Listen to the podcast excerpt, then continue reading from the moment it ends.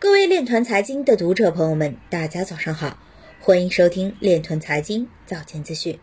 今天是二零一九年十二月六日，星期五，农历亥年十一月十一。首先，让我们聚焦今日财经。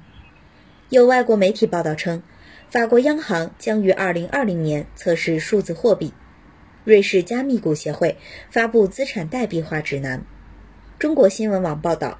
打着区块链名号的骗局有很多明显的特征，存在多种违法风险。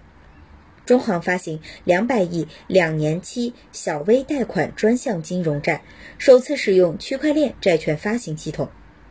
有报告显示，二零一九年比特币价格走势取决于不到百分之五十的流通量。有数据显示，莱特币价格暴跌导致 LTC 挖矿盈利能力削弱。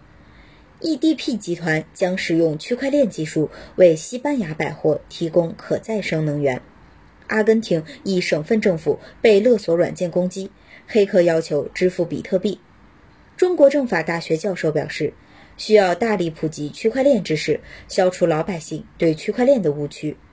解放军报报道，区块链可有效推动训练管理不断创新。今日财经就到这里，下面。我们来聊一聊区块链的那些事儿。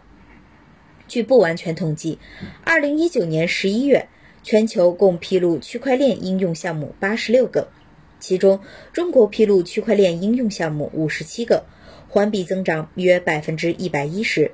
相比较之下，海外市场则显得极为冷清。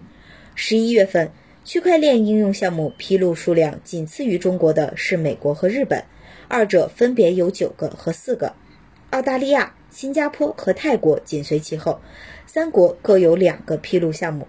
从项目主体类型上来看，十一月份八十六个应用项目中，政府部门数量最多，尤其是中国各地政府的积极性最高。互联脉搏研究院统计数据显示，八十六个应用项目中，主体类型为政府部门的有三十三个，其中中国各地政府部门多达二十八个，占比超八成。以上就是今天链团财经早间资讯的全部内容，感谢您的关注与支持，祝您生活愉快，我们明天再见。